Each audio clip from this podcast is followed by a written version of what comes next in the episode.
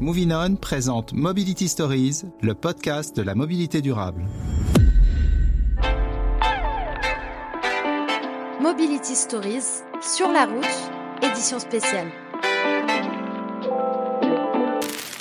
Bonjour à toutes et à tous et bienvenue dans cette série spéciale des Mobility Stories consacrée à la route. Nous sommes euh, en direct du château de Cerisy en Normandie où se déroule un colloque international qui a pour thème comprendre la route entre imaginaire, sens et innovation. Des chercheurs, des scientifiques, des experts, des historiens se succèdent autour euh, des micros de l'Express et de Moving On à l'occasion de quatre épisodes originaux. La route, c'est évidemment un thème central de la mobilité durable. On l'utilise globalement tout le temps pour aller chercher son pain, se rendre au travail, partir en vacances, pour voyager se faire livrer. La route, c'est un symbole de notre société, elle reflète nos valeurs, nos aspirations et nos contradictions. On a tous un souvenir sur la route, une image, une musique, une odeur. La route fait partie de nos vies, elle est devenue notre patrimoine à nous, êtres humains du 21e siècle. La route a connu cependant plusieurs révolutions avant de devenir ce qu'elle est aujourd'hui, et c'est tout le sujet passionnant de ce premier épisode de cette série spéciale. Je suis Antoine Perrin, soyez les bienvenus dans Mobility Stories, le podcast de la mobilité durable proposé par Movinon en partenariat avec l'Express. Et pour parler évidemment de la place de la route dans nos sociétés, je suis avec Mathieu Flonneau. Bonjour euh, Mathieu. Bonjour. Vous êtes enseignant-chercheur spécialiste des mobilités, de la civilisation routière et de l'automobilisme. Aurélien Bélanger, bonjour. Bonjour. Vous êtes romancier et chroniqueur au Nouvel Obs. Et puis Catherine Berthaud Lavenir, bonjour. Bonjour. Vous êtes historienne, spécialiste de la route, auteur de La roue et le stylo, comment nous sommes devenus touristes aux éditions Odile Jacob. Première question à vous, euh, Mathieu Flonneau. Cette route, elle est omniprésente et pourtant on a l'impression de l'oublier en permanence, peut-être parce qu'on on la voit trop souvent. Oui, à force d'aveuglement, effectivement, elle disparaît.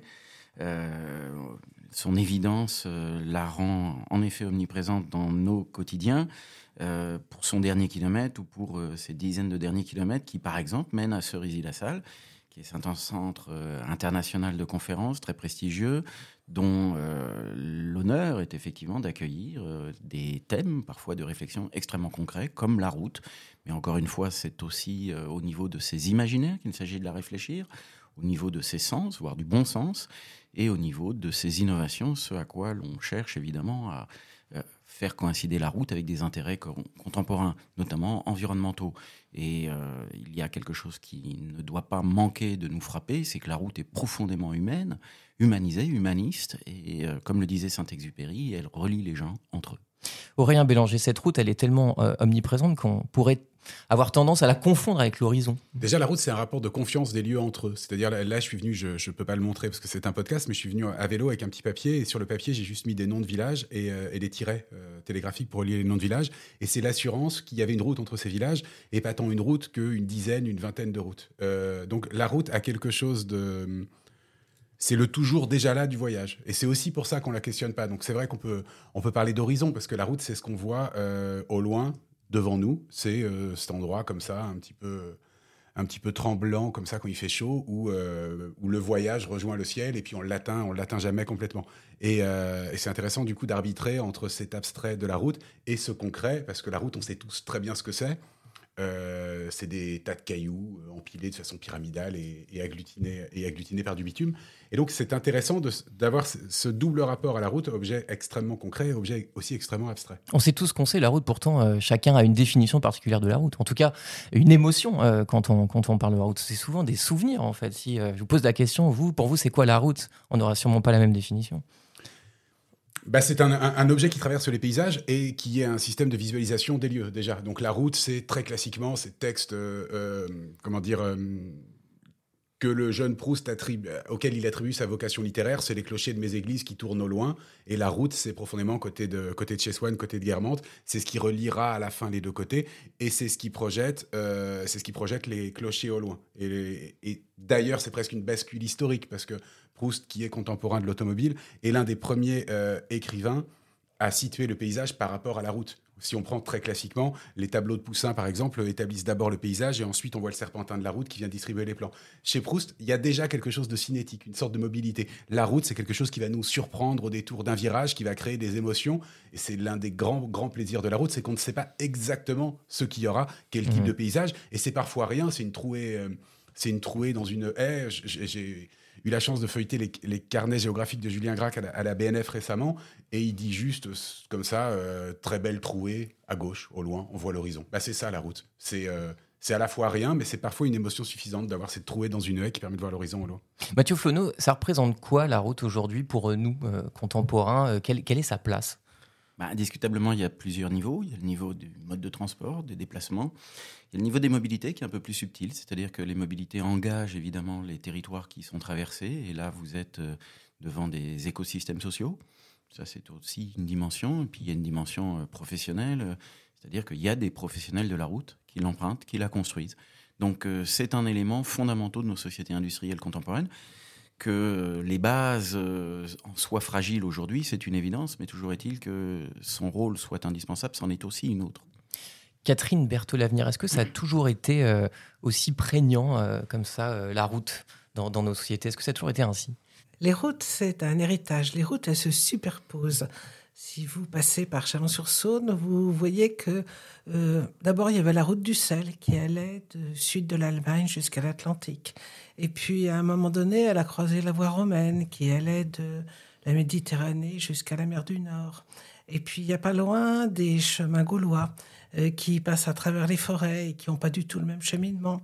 Et les routes nationales se sont posées sur le tracé des voies romaines parce qu'elles vont tout droit. Et aujourd'hui, il y a l'autoroute qui est parallèle à la route, mais entre la Saône et, donc, la, et la vieille voie. Donc, on a une espèce de superposition de routes qui sont des routes théoriques, des routes économiques, la route du sel, ou qui sont des routes incroyablement concrètes, les routes romaines dont on voit encore les affleurements, et puis des routes qui sont des projets, des projections, une future route euh, que l'on fera et qu'on ouvrira. Mathieu Flono, on parle d'imaginaire de la route. Euh, est-ce que l'imaginaire d'aujourd'hui était le même qu'avant? Est-ce qu'aujourd'hui, il y a plusieurs imaginaires autour de la route? Ah, La finitude est passée par là. C'est-à-dire que l'idée que l'on puisse toujours plus construire de routes, l'idée qu'on puisse éventuellement aller toujours plus vite sur les routes, l'idée qu'éventuellement euh, ces routes s'étendent de plus en plus et couvrent la surface entière du globe, euh, on en revient. On en revient et c'est pas nécessairement un gain pour. Euh, tu veux dire que la route symbolise plus la liberté? Si, justement. Et c'est là le paradoxe, c'est qu'elle continue de le symboliser, mais la réalisation pratique de cet idéal philosophique devient de plus en plus difficile. Et on le conçoit bien. la route en soi, finalement, est presque une impasse aujourd'hui. Néanmoins, elle est indispensable. Donc il faut trouver les critères qui permettront d'en améliorer les usages, d'en optimiser les usages, comme on dit. Il faut trouver les critères qui permettront de ne pas nécessairement l'utiliser. C'est paradoxal, mais on en est bien là. Et aussi pour euh, les constructeurs de routes, euh, le but n'est plus nécessairement d'en construire, mais c'est d'entretenir les anciennes. Et donc de voir le patrimoine, non pas simplement comme quelque chose d'archaïque, mais un actif existant, et après vous tombez dans le politique, parce que la route est fondamentalement politique, et il s'agit de faire des choix modaux, des choix euh, de mobilité à l'échelle d'une société.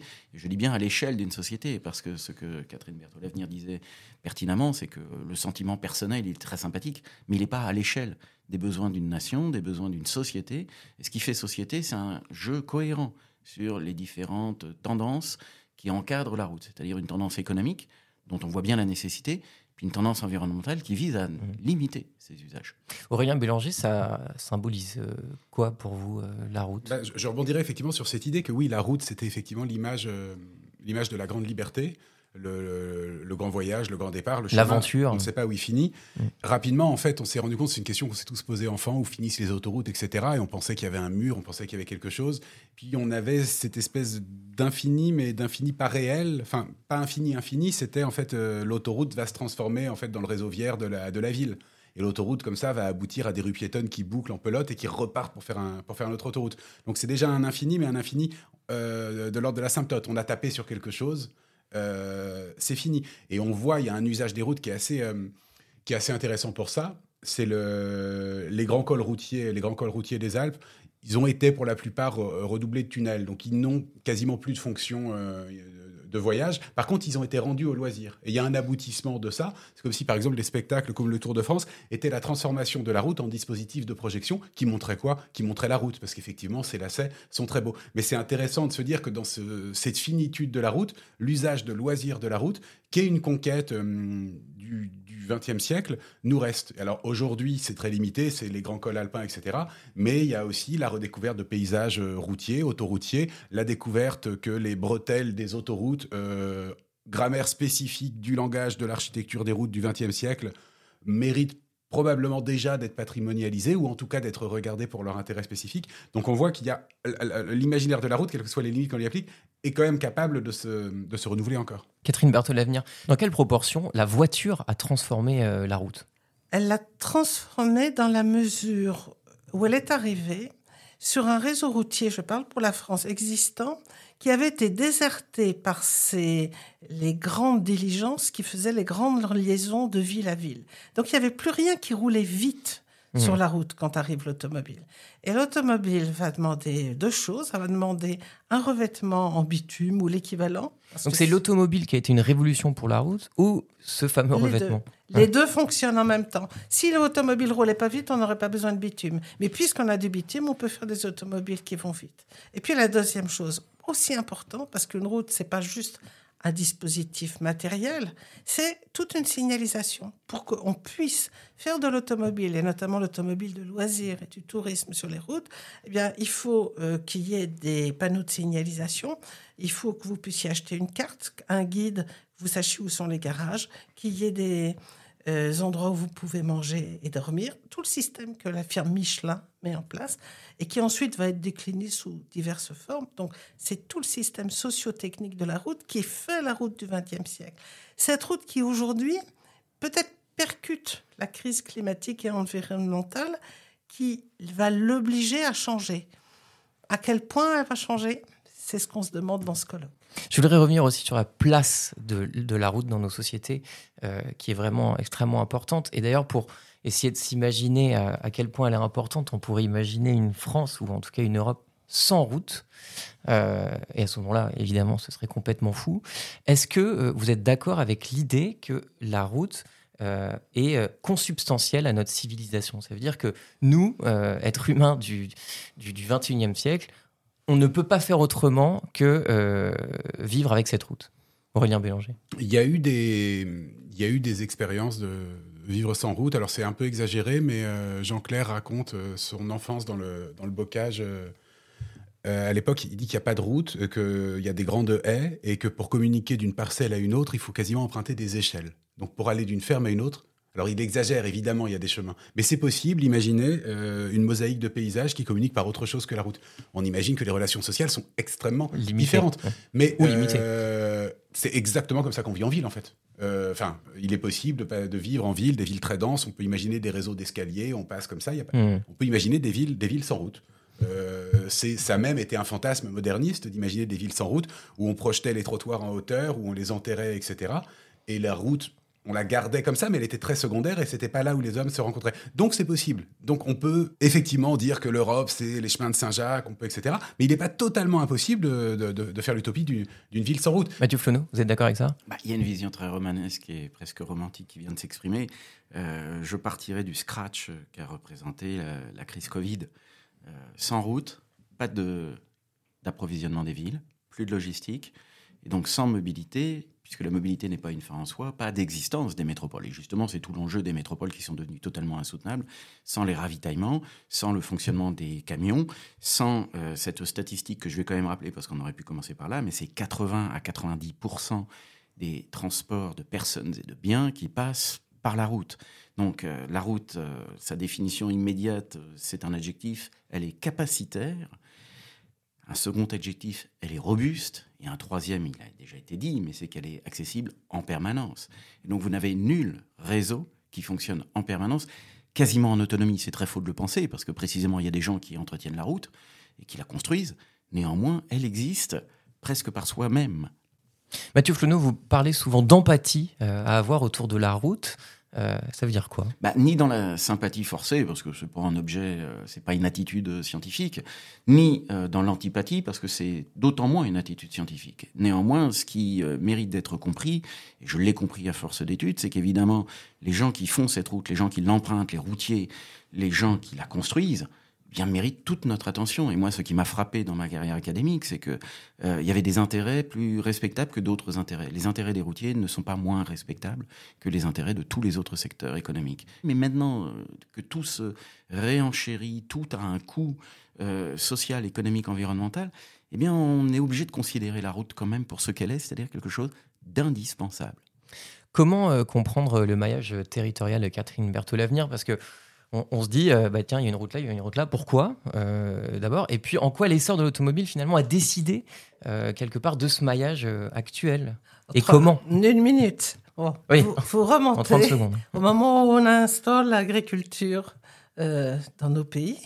Et, y a, et dans des moments comme le 15e siècle ou dans les pays de bocage, dans l'Ouest, on met les haies en place et vont plus bouger. Donc vous avez des grands cheminements qui sont des cheminements économiques avec des routes qui s'enchaînent. Je parlais de la route euh, qui va de la Suisse euh, à l'Atlantique. Et puis vous avez des euh, routes plus locales qui vont d'une grosse ville à une autre grosse ville, et ça reste les mêmes, d'Autun à Poitiers. Et vous avez en dessous des, petits cheminements qui étaient des cheminements qu'on faisait à pied ou avec des animaux, et qui dans les années 1960-80 dans notre pays ont été euh, goudronnés et qui ont fait donc des toutes petites routes, qui sont aujourd'hui nos toutes petites routes. Et puis par-dessus se sont mis les routes touristiques et de plaisir que sont les routes des gorges ou des montagnes, plus tous les réseaux périurbains. Et donc dont on connaît. Donc on a un feuilleté de routes qui n'ont ni la même ancienneté, ni la même technologie, ni la même importance pour les habitants, dont certaines euh, sont désuètes. Euh, mmh. Ces virages qu'on a coupés, ces tunnels qu'on a abandonnés.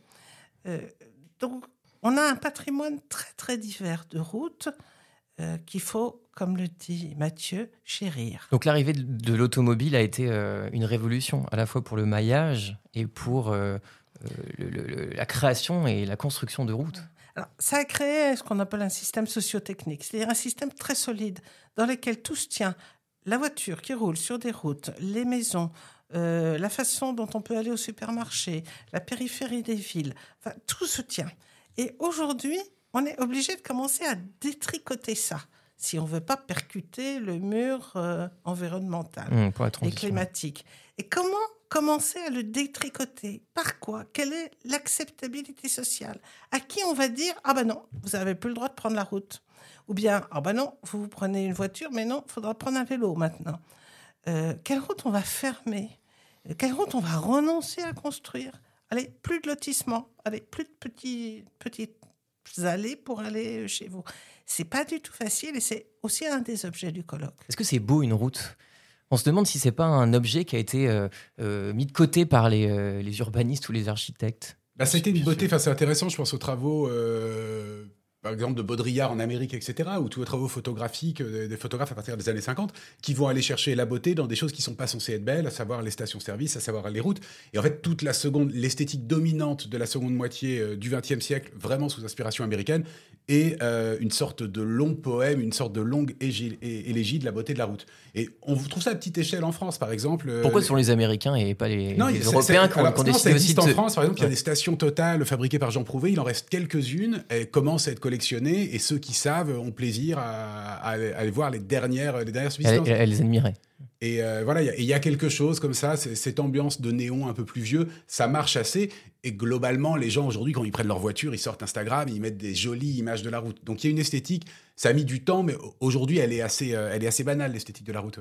J'aimerais aussi qu'on revienne sur le rapport des Français, euh, cette fois-ci, son chauvin, à la route. Est-ce qu'on peut arriver à le définir? Est-ce que les Français sont attachés à la route pose la question, Aurélien Bélanger. Le... Il y a eu la fabrication d'une sorte de lumpen prolétariat routier, en fait. Le, conducteur, l'automobiliste français n'aime pas le routier parce que c'est lui qui est responsable de la congestion. Euh, il est de tradition, moins aujourd'hui, mais euh, on se moquait du niveau d'inculture des routiers. Euh, plus tardivement, le, le, VRP a fait l'objet d'ironie. voilà, c'est une sorte de beauf.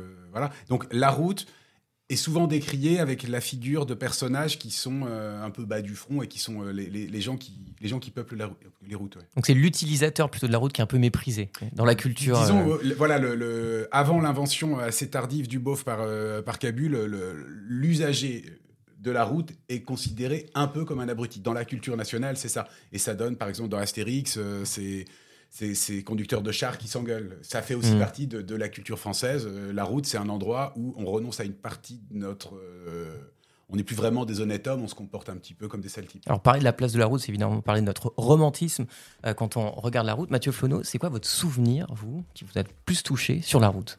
Il y en a de multiples, mais ils sont plutôt associés au paysage qu'aux expériences routières elles-mêmes. Aurélien Bélanger? Remonter la 6 pour aller à Paris, parce que j'habitais en banlieue, et ma belle route, mon- mes Champs-Élysées intimes, c'était la 6. Voilà. Catherine Berthaud-Lavenir Déboucher d'un tournant dans les Alpes et voir ce que jeune géographe j'avais appris être un synclinal perché. Il était tellement beau dans le soleil levant, juste comme ça dans les images. Et souvent, le paysage qu'on trouve beau sur une route, c'est celui qu'on a déjà vu dans un recueil, euh, dans un guide, euh, dans un film, et qu'on reconnaît. Merci à tous les trois d'être venus dans ce premier épisode de cette édition spéciale des Mobility Stories sur la route, proposée par Movinon et en partenariat avec l'Express. Euh, Sachez que tous les podcasts Mobility Stories sont disponibles sur vos plateformes d'écoute habituelles comme Spotify, Deezer ou encore Apple Podcast. Pour découvrir tous les travaux de Movinon et pourquoi pas rejoindre l'écosystème mondial de la mobilité durable, rendez-vous sur movinonConnect.com.